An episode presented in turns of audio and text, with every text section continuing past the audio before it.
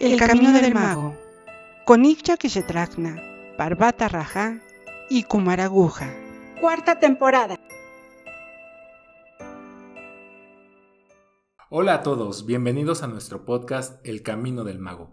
Muchas gracias por acompañarnos y como siempre le doy la bienvenida a mi querido amigo Kumar Aguja y a nuestro querido guía Igya. Y pues bueno, la verdad es que ya hemos iniciado en este tema que es bien interesante, que es el misterio de, pues no sé si de Sanat Kumara o en realidad de todos los Kumaras. La verdad es que este tema está bien amplio. Y a mí me late que nos van a decir que todos son el mismo y así como el Hijo es el Padre y el Espíritu Santo y todos, juntos. Ajá, como que yo me las vuelo como que por ahí va, va el tema. Pero, ¿sabes qué? Yo me quedé pensando la vez pasada que esto de, si bien ella nos explicó los, los nombres y como que lo que significa cada uno, me quedé pensando mucho en la palabra sanat, que pues últimamente por ahí en, los, en las redes sociales mencionan que, inclusive, tal cual, literalmente lo mencionan, que Sanat Kumara significa Satanás, y que, que, es el diablo, y que el malo, y que te lo hacen para confundirte, y te lo quieren meter hasta en la sopa para que lo adores, y bueno, no, no hay que debrayar al respecto, y mejor hay que preguntarle al que sabe. Y ya, por favor, danos luz en el tema. Bueno, pues miren, esto, esto es muy amplio. Ya en el podcast anterior eh, platicamos del misterio de los Kumaras y de este emana el misterio de Sanat Kumara. Eh, ya les había mencionado que aunque el jefe de los Kumaras es Sanaka, el mayor de todos ellos es Sanat Kumara. El mayor en tamaño, fuerza, forma, concepción, eh, todos los aspectos del Creador. Mas vuelvo a repetir, Él es quien representa la figura de Dios Padre como Creador ante este universo, mas Él no es Dios, aunque contiene las fórmulas que pueden manejar y manipular todo lo que el absoluto contiene. Oye, ya, pero parte de todo esto que incluso ahorita eh, comentaba Kumara Aguja, eh, yo también tenía entendido que se dice que Sanat Kumara estuvo en la Tierra y yo, por lo que nos has explicado, siento que todavía estamos lejos de esto, ¿no? Lejos de la Tierra como tal. Sí, precisamente este es el misterio de, de Sanat Kumara. Es algo muy especial para un ser tan especial y único, único, único en el universo y en la creación. Ah, en el último tiempo de la existencia de la cuarta raza, la raza Atlante, recuerdan aquel capítulo de Atlántida que fue muy corto, pero pues no me dieron más tiempo. Cuando la humanidad que, que había logrado ya un estado de pureza se había contaminado con la oscuridad de la magia negra, la magia negra de invocación.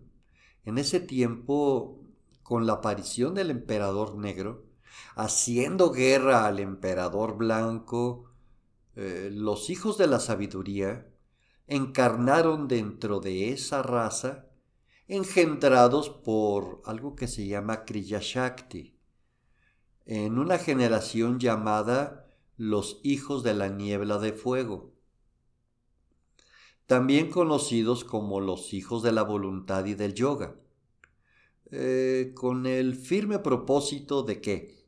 Pues de salvar el alma de los seres de luz y de hecho el futuro de nuestra humanidad.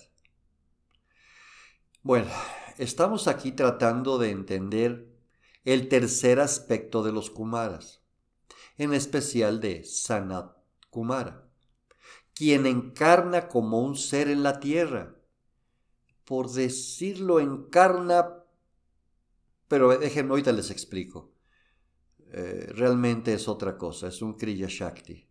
Con esto concluimos que los tres son uno y a su vez los siete son por tres, son 21 y, perdón, me perdí otra vez, estoy dando numerología sagrada. No, olvídenlo.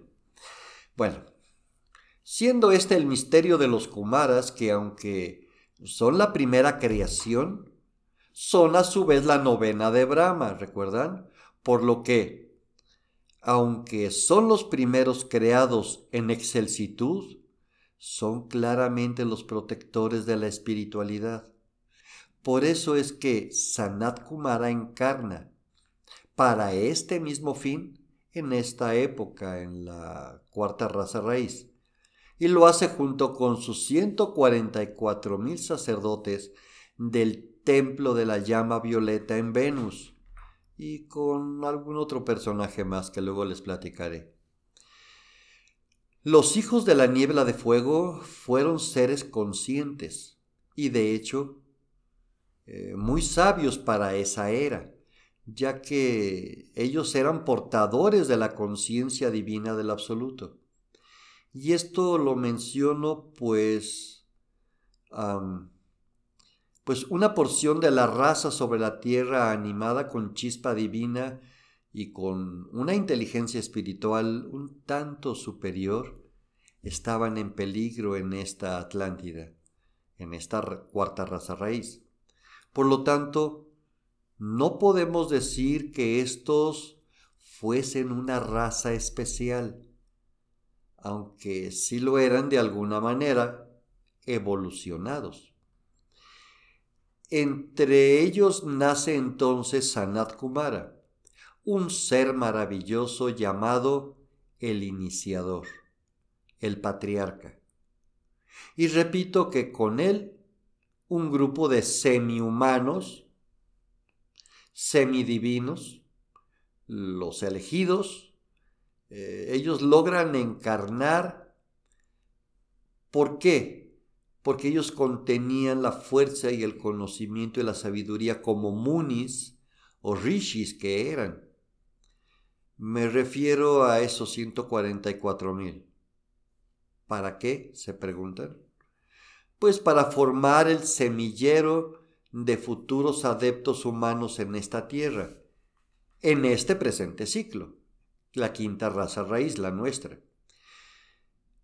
Formar y crear desde entonces guardianes de la luz, guardianes de la llama, de sus hermanos, de los seres humanos estos hijos de la voluntad y del yoga, nacidos por decirlo así, de un modo inmaculado, permanecieron aparte del resto de la humanidad hasta que tuvieron que mezclarse con ellos y crear una estructura similar a la humana que les permitiera reencarnar para continuar ayudando durante mucho tiempo con ese mismo fin. Y ya, ahora ya estás metiéndonos otros, otros, otras personas, otros actores en todo esto. Otros seres para la nueva temporada. para la nueva temporada, sí, este desarrollo de personaje, ¿no? Eh, estos Moonies y Riches, la verdad es que también podríamos entrar después a saber, entender qué es esto pero ahora que mencionas que estos sacerdotes de, eh, que, llegaron con, con, el patriarca eh, tuvieron una estructura similar, mencionabas, para poder eh, encarnar como humanos y alcanzar este fin que nos comentas. Pero a mí me surge una duda y Sanat Kumara no está... Digo, no, no, me queda claro que es un Muni y un Rishi, pero claramente no es Sanat Kumara. Sanat Kumara cómo encarna. Mira, Sanat Kumara, este ser tan superior tiene que permanecer innominado. Él es el árbol del cual en épocas subsiguientes se han de ramificar todos los grandes sabios y los hierofantes en sí. Él es el primer mago, Él es el misterioso para los adeptos, pero para los profanos es el siempre invisible y sin embargo siempre presente, puesto que Él es quien cambia de forma y sin embargo permanece siempre el mismo. Es quien posee la más excelsa autoridad espiritual sobre todos los adeptos iniciados. Por lo pronto, aquí, en el mundo entero, y de todos los que han existido y existirán. Como espíritu excelso, Él es, como se ha dicho, el sin nombre. Y Él mismo, eh, que en su estado original se le ha colocado, se le ha dibujado, como tú mencionabas, como el viejito de barbas con un triángulo en la cabeza, sentado en la gran silla, y que pues tantos nombres posee, y cuyo nombre y naturaleza son sin embargo desconocidos. Pero te puedo adelantar algo de otro misterio. Para Jesús el Cristo, Él es Abba. Si recuerdan cuando está crucificado, primero habla a Elí, Elí, y después le dice Abba, y todo el mundo interpreta que le está hablando al mismo con dos nombres, pero Elí, Elí es el Elohim, o sea, es Dios Padre absoluto, y Abba es Sanat Kumar. Ya después lo veremos en el misterio de, de Cristo. Nos mencionas que encarna junto con estos otros 144 mil. Quiero no sé, yo me lo imagino, nos dices que es en época de la Atlántida, eh, lo estamos delimitando así como que a una zona geográfica. ¿Fueron todos como que en esa zona? Porque en algún momento eh, recuerdo haber leído que decía que era como una avanzada primero, que preparaba la situación para que llegara Kumara y luego los demás que faltaban. Y... Pero no, no entiendo a qué se refiere. Sí, primero llegaron junto con él eh, una avanzada como su, su séquito personal en la Atlántida y posteriormente fueron pues naciendo, apareciendo en esta tierra de esa época ya cuando se construye Shambhala. Mira, él es el iniciador llamado también el gran, la gran víctima porque pues sentado en los umbrales de la luz, sentado en la silla que representa al Espíritu Divino como Dios Padre, contempla desde el círculo inaccesible que Él no quiere cruzar, ni abandonará su puesto hasta el día postrero de este ciclo de vida. Entonces, es que es que él permanece como el solitario vigilante, sentado al lado de la fuente de la sabiduría primordial, de la cual no bebe. ¿Cuál sería esta fuente de sabiduría primordial? Pues el quinto logos, el corazón del Padre, el corazón del absoluto, puesto que ya nada tiene que saber que Él no sepa, ni en esta tierra, ni en todos los cielos, porque quiere gustoso, le encanta mostrar el camino hacia aquella región de libertad y de luz, de la cual el hombre fue desterrado, como todos los prisioneros que han logrado liberarse de los lazos de la carne y de la ilusión, porque Él se ha sacrificado por la humanidad, aunque muy pocos elegidos han podido beneficiarse de este gran sacrificio, ¿saben? Eh, como bien lo han hecho los grandes maestros ascendidos, que se convirtieron desde el despertar primero de la conciencia humana en los guías de la humanidad. Si yo no, si yo no tengo información de este Sanat Kumara, si yo soy una zeta que vive en una cueva y nunca he tenido acceso a información de textos ocultistas o metafísicos, aún así hay forma en la que yo pueda descifrar, contactar o establecerme con ese Sanat Kumara. Supongo que los grandes ascendidos lo... Tal vez no sea necesario simplemente el hecho de tu crecimiento y evolución. Aunque fuese sentado en una pradera y pastoreando a tus ovejas, si tú te has dado cuenta y has logrado tu trascendencia, o como el mismo Siddhartha lo hizo, sentado eh, bajo el árbol Bo, aún así, esta ascensión espiritual te llevará donde te tenga que llevar. Él, por lo tanto, es el que siempre está apartado, el vigilante silencioso, el que te observa de lejos, o te observa de cerca si tú lo has nombrado. Mira, gracias a estos hijos de Dios, aquella humanidad obtuvo grandes aprendizajes en todas las artes, me refiero a la época atlántida. Eh, este aprendizaje de artes y ciencias, pero sobre todo de conocimiento espiritual. Luego entonces, Sanat Kumara fue quien colocó las primeras piedras en los cimientos de aquella civilización que posteriormente y a la actualidad tan cruelmente ha evolucionado por el olvido y las caídas futuras de la perversión del poder. No digo más. Por lo tanto, de él se engendra el misterio del saber extraordinario, que cambió a los seres salvajes, dirigiéndoles a su desenvolvimiento.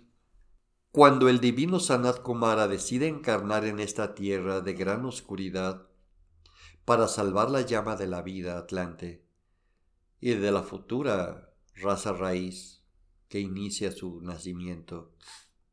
Su constitución física tan solo pertenecía a ese tiempo y debería cumplir entonces con las leyes de la vida de esta tierra.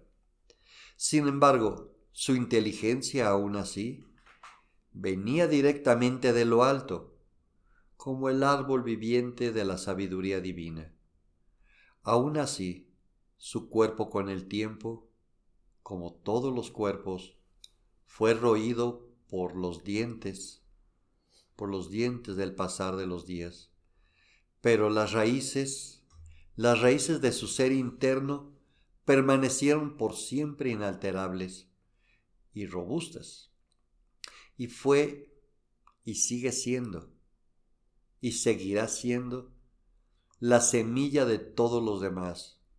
Por eso es nuestro patriarca. Y ya me surgen muchas preguntas acerca de esto, pero iniciemos por dos. Eh, mencionabas al inicio, o bueno, como parte de, de por qué Sanakumara es nuestro patriarca, por qué vino, que se logró en las primeras razas con los atlantes, se logró como un crecimiento muy grande, y después vino otra gente que quisieron destruir ese crecimiento. Y después viene a San Kumara a dejar como la sabiduría, sabiduría, ¿no? Lo bueno. Eh, mi duda es sobre entonces lo que dejaron los atlantes. Eso no era el camino correcto. Tal vez no, ¿no? Porque por eso cayeron. Y la otra va, a sonar a, meme de los Simpson, pero si San Kumara es tan grande como por qué hace aquí, ¿no? En un lugar tan olvidado. Ay, porque el Señor hace lo que quiere. Bueno, no es cierto, perdón, maestro. Terminemos de ver este misterio, ¿ok? El gran Kumara es el primer ser existente del Kalpa. Por lo tanto, repito, representante magnánimo del Espíritu de Dios. Cuando ha nacido su inmensa y genial chispa cósmica en este Mambantara, tiene que cumplir con las leyes dispuestas por el absoluto. Por lo que esta chispa inmensa, aún así, se biparte, como el óvulo se parte en dos, dejando a su lado a su amada llama gemela. Entonces, él se convierte en el representante del Padre y su llama gemela la representante de la Madre Divina, nacido del fuego, nacida del agua. ¿Sí? Ambos se unifican al Espíritu Divino, que es el Espíritu Santo, como fuego cósmico para que, para así parir, o sea, emanar de sí mismos al que sería el representante de la luz, el verbo, el verbo viviente de la figura de Dios Hijo. Y de hecho a su hermana, de la que algún día hablaremos. Eh, sí, tienes razón, me refiero que Jesús, Jesús el Cristo, el que conocemos como Jesús el Cristo, fue una emanación de la chispa cósmica de Sanat Kumara y su hermana fue una emanación de la chispa cósmica de Venus, la llama gemela. Pero eso no viene ahorita al caso.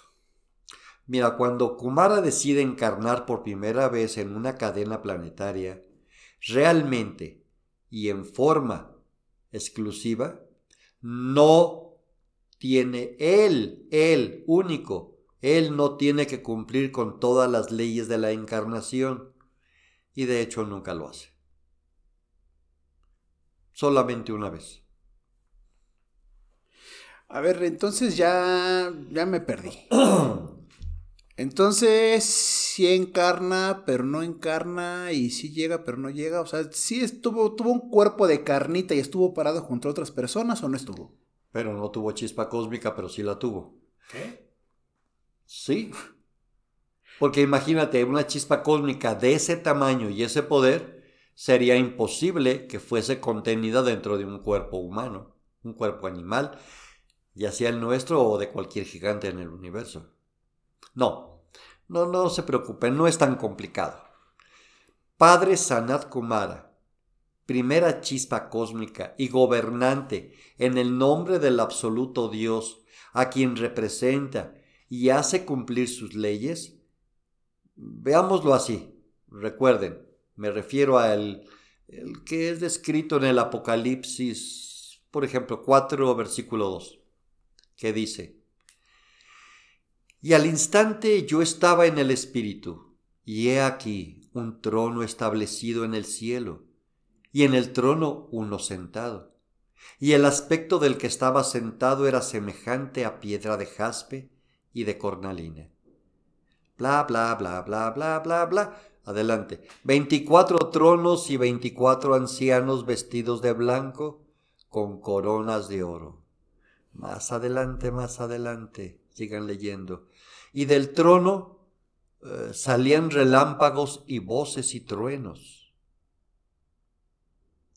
Pues miren, chicos, esto es el primer aspecto de Sanat Kumar. Él es el primer aspecto. Y de hecho es no desplazable de este trono o de este círculo no se pasa como vemos ahora. Ni siquiera es movible.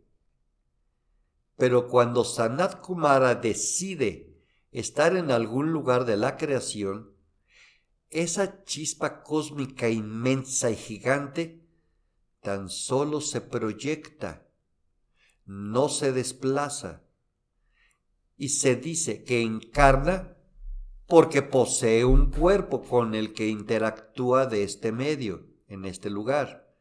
Y así es como él se proyecta con su alma gemela al planeta Venus en la doceava dimensión.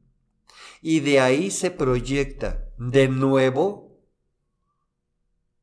en su tercer aspecto en el planeta Tierra al final de la época de la era Atlante. Y lo hace de la misma manera, repito, son proyecciones. ¿Recuerdan aquel capítulo anterior en que les dije que las gotitas de lluvia que caen eh, reflejan el sol, pero no son el sol, pero sí contienen la esencia del sol? Imagínese que el sol de la chispa cósmica de Sanat Kumara se proyecta como este fuego inmenso sobre un cuerpo en Venus y de este se vuelve a proyectar hacia un cuerpo en la Tierra. Si encarnó, sí existe una chispa cósmica, pero es solamente una proyección que contiene el calor de la fuerza de ese sol. No es tan aberrante lo que estoy diciendo. El problema es que solamente él lo puede hacer. Ningún, absolutamente ningún otro ser lo puede hacer. Y ya me parece que el episodio anterior que nos estabas eh, contando de cada uno de los, de los Kumaras, en algún momento mencionaste que eran como Diyanis. Y mi pregunta es si eso tiene que ver con los Diyanis del budismo que entiendo que también se proyectan sobre otros seres. Eh, sí, no, pero no de esa manera. Ya si quieres luego te platico del misterio de los Budas. También es otro tema pendiente, el misterio de los Budas, el misterio de los Cristos, el misterio de Jesús el Cristo. En fin, miren, cuando Sanat Kumara está consciente del proceso que sigue el planeta Tierra, en esta llamada Atlántida, y decide su intervención para salvar la llama de la vida, es que Él decide su clic clic encarnación, pero también el envío desde Venus de los 144 mil. Y deseo agregar aquí que lo acompaña por indicación de él un ser cósmico conocido como Vaisvasvata Manu. Este es realmente un ser cósmico, aunque es el del grupo de los Manus, también es otra historia. Él es el padre de la quinta raza, ahora naciente en este tiempo, o sea, es nuestro padre cósmico, el padre cósmico de la quinta raza. Es importante anotar que cuando su hijo, me refiero al que conocemos como Jesús el Cristo, no se encuentra encarnado en la Tierra, Él habita en Venus, en la doceava dimensión, y Él es entonces el jefe de los 144 mil y por lo tanto el que dirige en este tiempo la llegada a la Tierra de ellos mismos. Creo ya revisaremos en algún podcast de hace tiempo la historia de la Atlántida pues vuélvanlo a escuchar. Pues eh, solo anotaré que antes de la destrucción de la misma Atlántida, Sanat Kumara, con Vaisvasvata Manu y algunos eh, personajes de los 144 mil toman toda la gente que pueden y a sus sacerdotes de la Atlántida, a los que desean seguirles, desde el templo de cristal de la Atlántida, el templo de oro, el templo de la pirámide, en fin, no tuve mucho tiempo de hablar de ello. Y todos ellos se dirigen en embarcaciones rumbo a Oriente, llegando al que entonces era llamado el mar de Gobi, en donde en una isla se instalan construyendo el templo de Shambhala.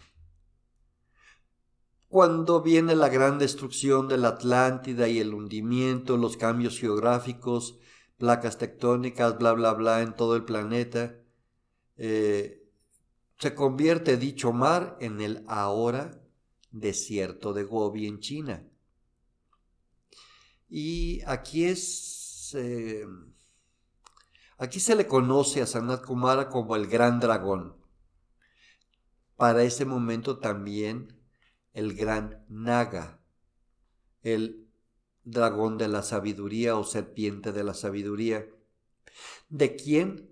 Del, vuelvo a repetir, de la nueva, nueva quinta raza raíz que nace y de las civilizaciones de nuestra historia conocida. Ahí comenzó nuestra historia. Se desplazan estos en caravanas a diferentes puntos.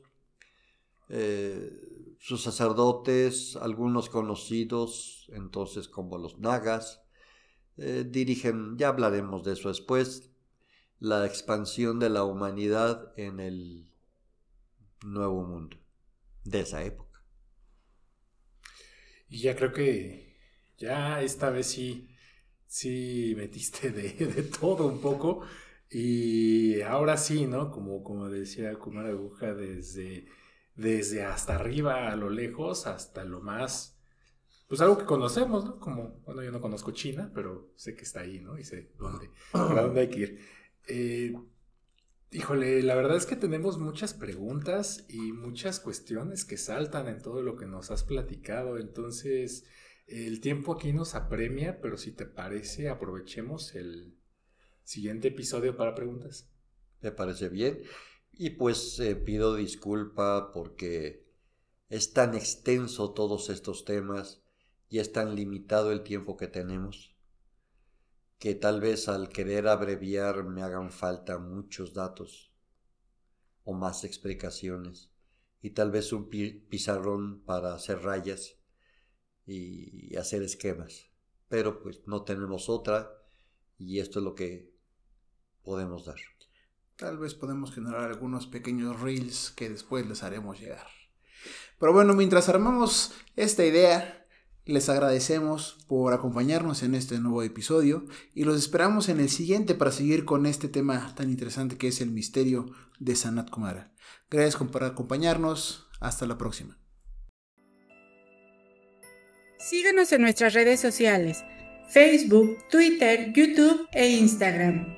Dale like y activa las notificaciones.